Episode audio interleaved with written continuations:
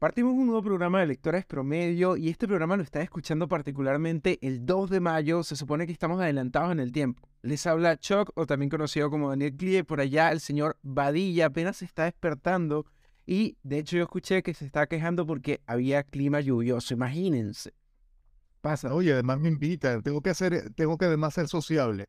Que David, ¿quieres hacer actividades con esta lluvia? No, lo que quiero es estar acostado arropado como 10 veces y tomarme un café caliente o un chocolatito, lo que sea. Escuchar ahí para de fondo, me imagino. No, tampoco así. Por ahí vamos, por ahí va la cosa, Daniel. Hola, David, arroba Dawar en las redes sociales, Padilla con P, no con B, como está diciendo el miserable aquel de aquel lado. Y tengo el gustazo de presentar a, a Jorge Galpe. Jorge, tú puedes... Em, es que a Daniel le da como vergüenza presentarte. Pero eh, yo quiero tu título nobiliario. ¿Cómo podría presentarte acá sin que Daniel le afecte al momento de presentarte? Gracias, David. La verdad es que yo me identifico como un todero. Hay gente que le molesta hacer de todo. Yo soy orgulloso de poder hacer de todo. Soy eh, de profesión ingeniero informático, eh, titulado en la Católica Valparaíso, y de ahí vengo mutando por distintas especialidades, distintas industrias, pero siempre enfocándome en marketing y comunicación. Y gracias a eso he ido aprendiendo muchas cosas que nunca eh, vi en mi formación como ingeniero informático, eh, cómo em, trabajar con gente de marketing, de comunicaciones, de diseño. He aprendido a diseñar, he hecho videos, he hecho podcasts, he hecho imágenes, eh, me he metido en el mundo comercial, he tenido que vender, entonces, de verdad, me considero un todero, pero me gusta ir aprendiendo muchas cosas y, estar en constante evolución de, lo que uno va realizando. Muy bien, Jorge, no lo pusiste fácil. Básicamente el, el, expediente de cualquier migrante. claro que sí. Mira, ¿qué tenemos para este programa, Daniel? Tú en esta primera parte que es de marketing, ¿qué tienes por ahí anotado? Mira, hoy tuve que... te Hoy tuve que, tuve que hacer la tarea a diferencia de ti y quería empezar hablando de Reddit porque van a probar un nuevo elemento de chat comunitario para fomentar la participación de los usuarios. Lo interesante es que estos canales de chat van a funcionar en los subreddits seleccionados y en 2020 ellos ya tenían un chat simultáneo, o específicamente en 2018, el cual terminó cerrándose en 2020 porque no funcionaba para nada. Lo que llama la atención es que el funcionamiento de este chat básicamente es como el sistema Discord. Entonces, en el fondo, están intentando tener otro tipo de comunicación en el canal de Reddit. ¿Funcionará? No sabemos. Vamos a ver. ¿Tú qué tienes en la palestra de marketing? pero es que ya va, porque a mí me, da, me causa ruido que justamente Reddit eh, habla de participación. O sea, Reddit es un foro y funciona y las noticias se van moviendo de acuerdo a la participación. ¿Cómo? Eso te habla de, por ejemplo, o podría decir de que la participación está casi nula entonces. Básicamente, es como la gente comentando lo que siempre llega en el primer comentario.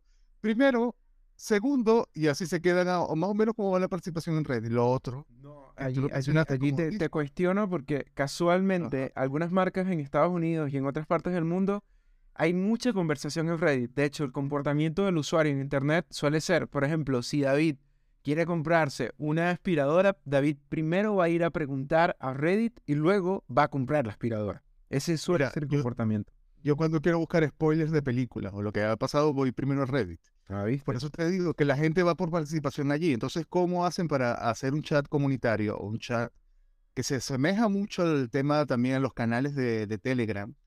Para, para, estimular la participación, si justamente viven de eso. Es lo que para mí, en mi lógica, no, no funciona. Eh, bueno, la otra noticia que tengo por allí, que tú la notaste y me la pasaste, fue la de Pinterest, que va a asociarse con el tema de Amazon Ads por lo menos para generar, y eso es lo interesante porque generalmente va, eh, Pinterest históricamente ha sido como una herramienta de curaduría o de buscar ideas, y esta idea es de que, bueno, si conseguiste esta idea y además la puedes conectar de alguna manera con Amazon o con la publicidad de Amazon, que realmente es a su portal, a sus ventas o a lo que venden ellos, generalmente es así, eh, bueno, sería buscarle algún tipo de rentabilidad. Lo, lo, que me parece interesante, por lo menos, que en pleno 2023 seguimos hablando de Pinterest porque pese a que ha bajado un poco el tema de, la, de los usuarios, de la cantidad de, personas que están allí activas, todavía sigue siendo rentable. Y mira que eso es como ejercicio de lo que podría ser, no sé, Twitter, lo que podríamos hablar todavía de Twitter más adelante a ver. ¿Cómo ha buscado rentabilidad, por ejemplo, en el tiempo? Que ha mantenido allí, se ha mantenido. Yo tengo un amigo que todavía sigue en, en pleno 2023 sigue usando Skype. todavía. Lo más invitado- y poner los invitados también en este podcast a eso, es que es lo más increíble. ¿Tienes alguna noticia de marketing por allí que quieres reseñar? De momento no, estaba esperando que tú tuvieras. Qué desgracia, Pablo lo tiene. ¿Qué pasa en esta producción? Chao. Yo tengo, mira, eh, a- eh, unos bullets muy flash de lo, de, lo, de- de lo que pasó esta semana del tema de, de, ya que terminando abril además, el tema de, por lo menos los anuncios de La Sirenita, que todavía siguen, no sé, ya live action de, de Disney, ya todo se fue a la mierda cuando comienzan el tema de la inclusión y demás, y es, sigue siendo más noticia que la propia producción. Pero bueno, en los pósters por lo menos se ven las hermanas de Ariel, eh, se ve la, la Úrsula, se ve la, ima- la imagen de los personajes, en todo caso. Pero la gente está. No nos interesa nada, no nos interesa nada ya. No, La- la- yo me dio risa un meme que era que decía, aquí lo insólito es que no sabemos todavía la fecha de estreno de esta película. Hemos conocido todos los detalles y todas las inclusiones y hasta la hermana de Ariel, pero no sabemos la fecha de la película. Realmente, ya queremos que pase ese tema. Pero, eh, mira, también hay otras cosas, como el tráiler de la precuela de eh, Los Juegos del Hambre, recuérdame el título, la el baile de la serpiente y... no, no lo sé muy bien, pero si vi a Bookstagram vuelto loco con el tráiler, vi el tráiler y yo Claro, no, no me llama mucho la atención. normal. Pero ya va, que el último tráiler sí ya me llamó la atención, que es el regreso de Black Mirror. Y justamente para junio, estamos hablando ahora en junio. Pero que Black Mirror fue como, no sé, no diría que rompe paradigma ni nada de la industria, pero sí llamó la atención. De hecho, la última temporada que recordamos fue como que cambió la manera en que Netflix estaba haciendo sus producciones, que era con estos juegos interactivos, en la película interactiva, Bandersnatch se llama el- eh, recuerdo que era interactivo. Entonces, y además no fue una, no fue una, una temporada, fue como una película nada más, recuérdame. Era algo como un evento, nada más una película, una serie. Solamente tengo entendido que era un especial interactivo, pero eh, todo el tema de tiempo. preguntas, esa serie se ha ido a la vez. O sea, se ha ha envejecido súper mal. De hecho, me parece que esta podría ser que sí la última oportunidad, porque me, me parece que ellos, a lo largo de que han ido estirando las temporadas, la calidad ya se fue a la mierda. Sí, ya, ya, y además autorreferencias y todo lo demás, como más adelante. A mí realmente, bueno, por allí no, no me ha convencido. Me convenció, yo lo he visto como en diferido el tema de Alice in Wonderland, en Ponder, Borderland. Borderland. Borderland. Digo, usted está bien retrasado, pero bien. Sí, sí, ya me estoy poniendo el día pena. Mira, eh, lo que hace Termina es y Marco, ¿verdad? Todavía lo tengo ahí en lista de pendientes. eh, lo voy a conseguir por allí. Tú Mm. me estabas comentando eh, fuera de cámaras, entre comillas, que viste otra cosa. ¿Qué viste por allí? Mira, esta semana, por un lado, vi, eh, conseguí por accidente una serie argentina, se llama División Palermo. Qué cuestión tan buena y tan divertida. No le tenía nada de fe.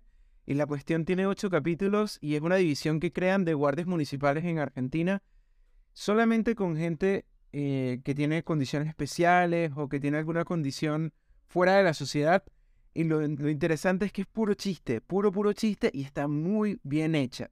Y lo segundo que vi por allí, Susume. Justo la vi hoy. Qué maravilla de película. Yo tenía el miedo de que fuera muy parecida a Your Name o la película anterior que es malísima, Weathering, eh, Weathering with You. Y esta me pareció brillante. Brillante porque es básicamente un, un viaje y está un tema mitológico, la música, la animación, se disfruta, se disfruta muchísimo y la verdad las recomiendo bastante. ¿Qué ha visto Jorge esta semana? Cuéntanos, Jorge. Jorge, ¿tú has visto algo interesante por allí? Que no sea en la cuenta de, de Amazon Prime que usa, que es mía, pero que la usa Daniel. Yo creo que la última semana lo único que he visto ha sido código gracias Al tío Mo. al tío Mo de Twitter y de Facebook. Pero has tenido algo, por lo menos en el último mes. Ya no hablemos de la última semana. Algo en el último mes has visto algo que diga, ya me baño verga, voy a ver algo. ¿Sabes qué? Yo veo harta serie, pero soy de las personas que eh, veo la serie, terminan el último capítulo y saco toda la información de mi cabeza. Hasta que voy a la temporada o la tercera, la O siguiente. sea, e- eres David durante un examen. Igual.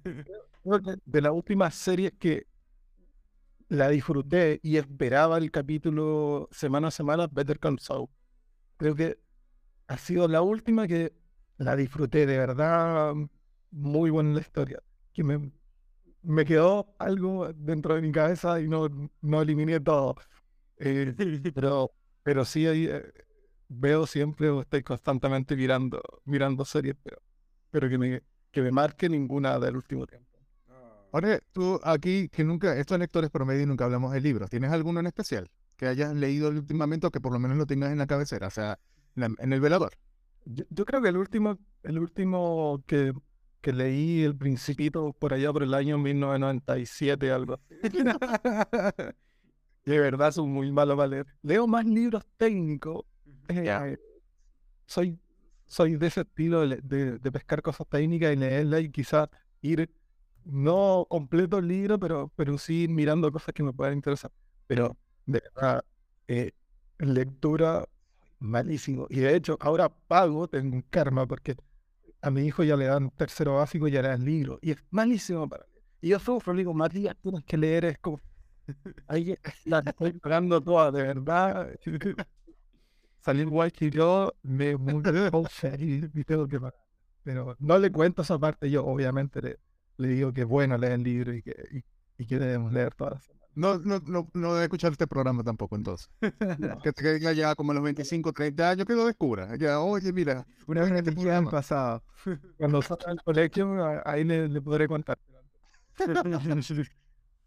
Jorge, no, sin caer ya, ya estamos ya casi cayendo en la entrevista, pero ¿cuál dirías tú, tú que estás más relacionado al área de tecnología, cuál dirías tú como hacks, o pondrías como hacks, que podría utilizar alguien común y corriente para no sé, que gracias a la tecnología podría facilitar un poco más la, su día a día. O algo que tú recomendarías, no sé, a la, señora Juanita o Pedrito o a Daniel que nos preste atención. ¿Cómo hace por lo menos para facilitar con la tecnología algo que tú dices, oye, yo me sé este secreto, este truco que te podría servir para cualquier otra cosa con tecnología? Nadie lo sabe, pero lo sé yo. ¿Qué dirías tú de tu parte? Yo creo que hay que ir probando siempre muchas veces se habla de que, sobre todo ahora, la inteligencia artificial, que no la podemos entender del todo técnicamente, pero probar las cosas te va mostrando eh, eh, resultados. Haciendo prueba y error, tú vas aprendiendo mucho más rápido. Eh, hay personas que van como por el camino más formal y largo de estudiar algo, leer teóricamente de qué se trata, cuestionarse por qué de las cosas. Yo soy más de probar, de, de ir em, con, con mano en el computador, no mano en la masa, mano en el computador, probando cosas. Eh, y, una de lo que hablaban al inicio, he aprendido a usar programas de edición de videos y he hecho videos, siendo que soy ingeniero informático. Nada que ver con lo mío. Y pongo efectos, le puedo poner transiciones y es probar. Y es lanzarse, y es mostrarnos, y es recibir opiniones, y es ser em, eh, permeable a, que te puedan opinar y a buscar esas opiniones. Y ahí yo creo que uno va aprendiendo mucho mejor de esa forma, haciendo las cosas. ¿Cómo nos contarías acerca de tu experiencia eh, desde la informática, pensando que, oye, al principio la gente solamente cree que es solo echar código y cómo has ido diversificando esa experiencia? Bueno, yo parto, parto en todo esto y, y metiéndome en lo que tiene que ver con análisis de texto en el año 2000 2010 Y en el año 2010, yo creo que nos dimos cuenta, eh, producto del terremoto eh, de febrero del 2010, de que en la web hay muchos datos libres que uno puede tomar y beneficiarse de ellos. Pasó algo bien particular eh, después ocurrió ese terremoto y maremoto. Y es que las personas lo comenzaron a utilizar Twitter para buscar gente para preguntar por familiares, para saber el estado de los lugares en los que hoy ocurrió el terremoto y el, y maremoto. Entonces, ahí nos dimos cuenta de que hay datos que son libres, porque a Twitter siempre se ha podido acceder libremente, todos son públicos, los, datos uno los ve. No así tanto Facebook, Facebook llevaba mucho más tiempo y era mucho más masificado, pero todo Facebook no ves todo lo que están escribiendo las personas. Tienes que ser amigo para poder ver eh, lo que escriben las personas. Pero en Twitter empezamos a mirar lo que escribían personas que ni siquiera conocíamos, ni siquiera eran amigos nuestros, ni siquiera los seguíamos. Entonces, ahí me di cuenta, podemos tomar esos datos que son de personas NN y podemos analizarlos y utilizarlos a favor de o una empresa o una causa o lo que sea. Y ahí comenzamos a, a, trabajar, sobre todo con datos de Twitter, para eh, que las marcas pudieran utilizar esos datos porque están de forma eh, pública y no privada como, como siempre ha sido Facebook o, Instagram. Y de esa forma em, te encuentras con varios desafíos em, y en ese tiempo, año 2010, todos los papers que habían de inteligencia artificial y todo esto, eh, se trabajaba sobre datos muy bien formados, con, con datos de, de libros, eh, con datos bien estructurados, y nosotros sabemos que Twitter escribe cualquier cosa, cualquier frontera. Puede salir autografía, puede salir escribiendo, eh, acortando, en ese tiempo se acortaban mucho las palabras porque eran menos caracteres. Eh, pueden poner imagen, pueden no poner imágenes, pueden escribir las mismas palabras de distintas formas, pueden ocupar español, inglés, spanglish. Entonces te encuentras con, con algo que eh, en los papers no había en ese momento, y era que todo era bien estructurado y todo bien catalogado. Y acá fue e, ese desafío, y sobre todo escrito en español, que sabemos que o sea, podemos escribir de muchas formas distintas, eh, jugando mucho la ironía, negando palabras. Y ahí comenzamos a, aplicar técnicas que en ese momento eh, utilizaban paper para hacer análisis en inglés y texto bien escrito, a, probar esto. Y ahí se van haciendo ciertas modificaciones, eh, se van prueba y error finalmente, ir viendo de qué forma eh, eso te puede, puede ir mejorando. Jorge, mira, hay algo que con el tema de creo que lo tocamos brevemente la semana pasada, con el tema de estos cambios de, en la era Musk de Twitter, ha ido delimitando un poco con el tema, por ejemplo, el tema de la verificación de Twitter, que ahora solamente es el que pague o el que es más, amiguito, el que le toque mejor la nalga a Elon Musk. Básicamente eso es lo que tiene la verificación de pago. Y ah, bueno, se presta también con este tema de que cualquiera va a poder decir, oye, yo soy Apple, yo soy Apple porque pagué más y voy a tener, no tanto así, pero ponte que pueda que sea así.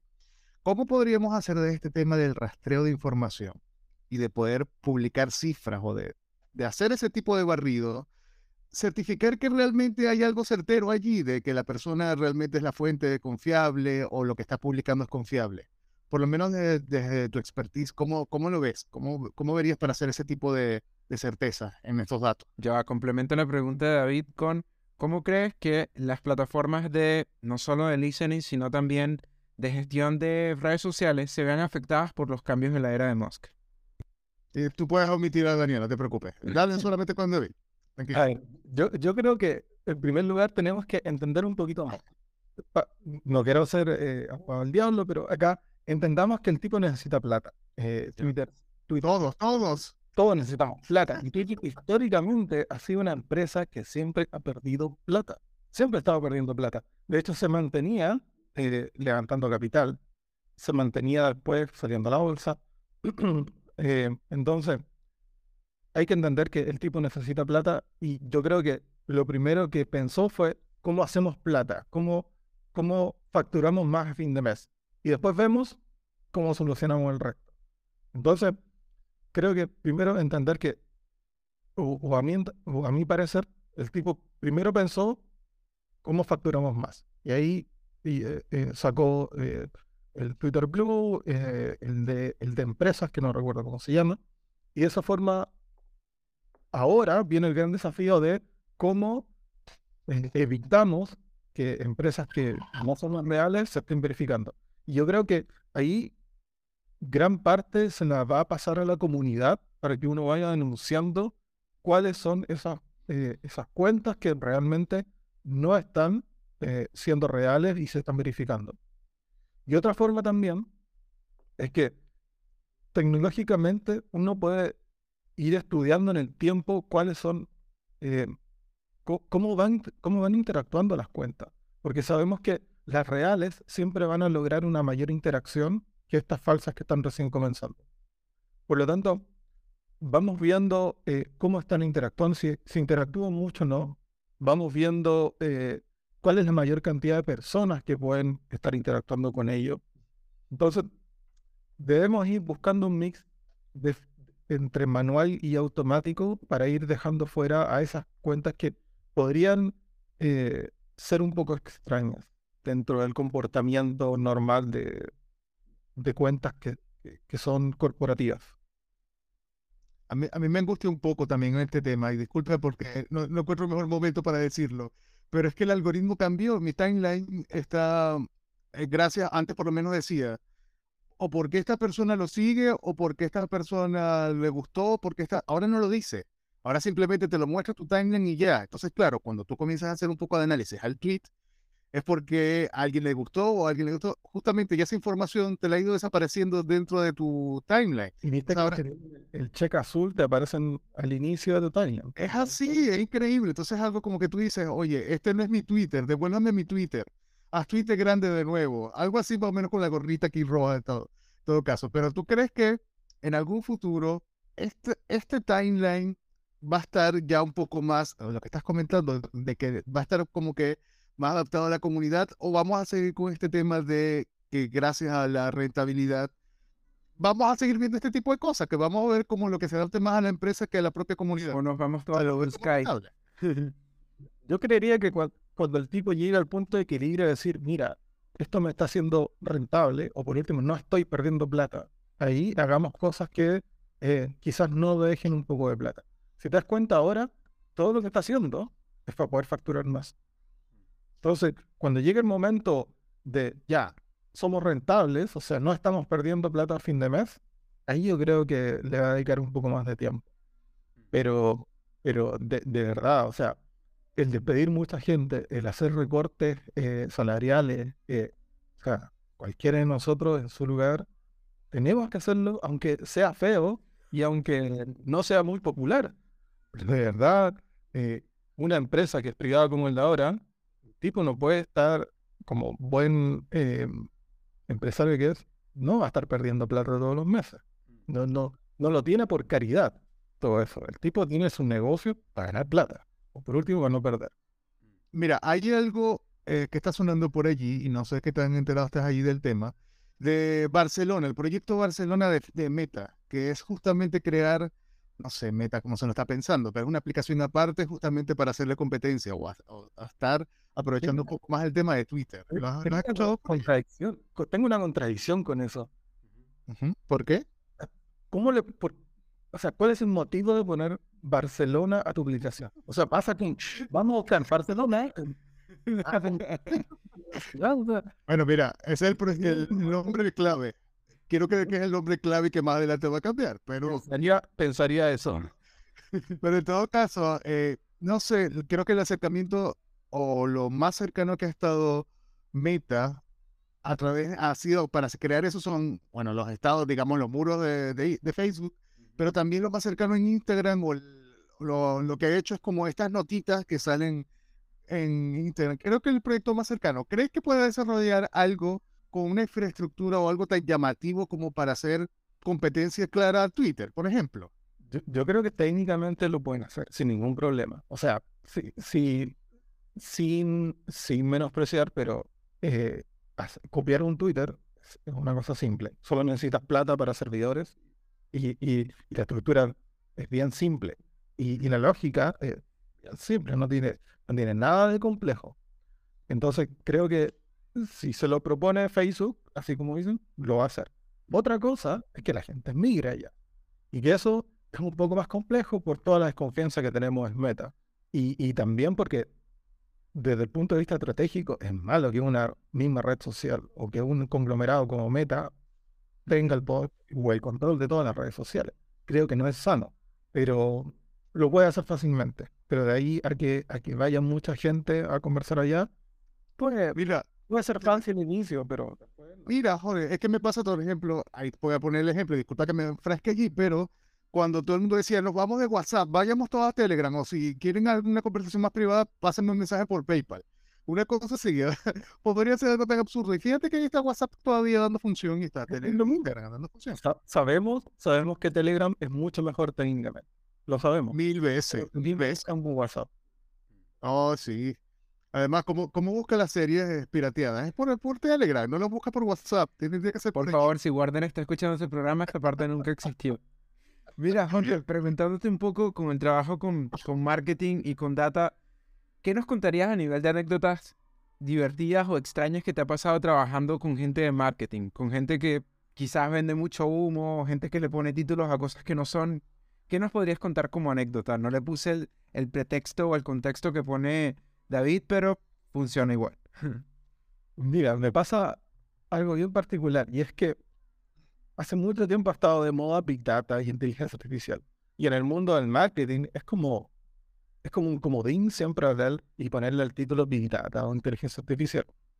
Eh, pero cuando alguien muy de marketing o comunicaciones habla de eso, técnicamente no entiende muy bien de qué se trata. Entonces, comete, voy a decir, comete muchos errores por no decir eh, vende humo. eh, y ahí he tenido siempre la ventaja desde, mi formación de que entiendo perfectamente cómo trabaja la inteligencia artificial o cómo hay que trabajar con Big Data. Por lo tanto, cuando te encuentras con vendedores o con personas legales marketing, eh, te- tengo toda esa ventaja. Pero al contrario, al inicio siempre me costó mucho entender cosas de marketing y comunicaciones por mi formación. Y ahí iba a cada evento que se realizaba de marketing y comunicación a escuchar charlas. Fuera de, en una universidad, un evento grande pagado, eh, incluso a eventos que, internacionales que se podían realizar en Colombia y en, y en México. Y ahí fui, fui aprendiendo mucho. Eh, soy, tengo que reconocerlo un poco ñoño, y en ese sentido eh, fui, tuve que, que aprender mucho de eso. Si no, eh, eh, en reuniones eh, comenzaba a, a conversar y había muchas cosas que de verdad no entendía. Y, y, y era demasiado técnico yo, y a la vez las otras personas no me entendían al yo ser tan técnico. Entonces, me sirvió mucho, eh, como ya le adelanté, como no leo tanto, ir a charlas y eventos a escuchar gente. Y eh, llegué al, al punto en que eh, di charlas en eventos de marketing y comunicación. Entonces, veí, eh, eh, te das cuenta que una persona que no tiene nada que ver con su formación en marketing y comunicación puede dar charlas. Entonces, eh, eso es un trabajo de años. Lo resumo en un par de minutos, pero es un trabajo de años. Y de comenzar a, a, a- ser bien, bien ñoño, como lo decía, para ir a charlas, ir a eventos y escuchar y, y, y conocer gente. Ya lo recuerdo mucho. ¿Recuerdas algún eh, episodio en particular que, que recuerdes que digas, mira, en mi, mi- mi libro de memorias va a estar en el capítulo 3, porque me parece súper interesante? Cuando, mira, algo bien particular, y es que cuando comencé a ir a charlas en otros países, y sobre todo en Colombia y en México, me di cuenta que los asistentes en la- a, a esos eventos conversan entre sí y se conocen, y hay mayor interacción entre ellos, cosa que no pasa mucho en Chile, no pasa casi nunca. Acá en Chile tenemos la desgracia que las personas vamos a eventos y conversamos en el grupo que vamos, y no conocemos o no, no nos motivamos a conocer las otras personas que van al evento. Y es algo muy chileno. Entonces, en otros países empiezas a conocer personas, empiezas a conocer su experiencia, que es súper valiosa. No solamente conocer la experiencia del speaker que está dando la charla, sino que conocer la experiencia de las personas que van, eh, en qué trabajan, cuáles son sus problemas, cómo uno los puede ayudar. Y eso es súper valioso. Y eso lo comencé a vivir cuando fui a eventos en otros países, que eh, era algo que no se vive mucho acá en Chile. No sé si a ustedes les ha pasado lo mismo. Pero ya va, ¿lo has aplicado acá, por ejemplo? Dices, oye, en Chile, en, en México resulta que me fui a tomar tequila después, vamos a tomarnos ahí algo en, no sé, en la piedra.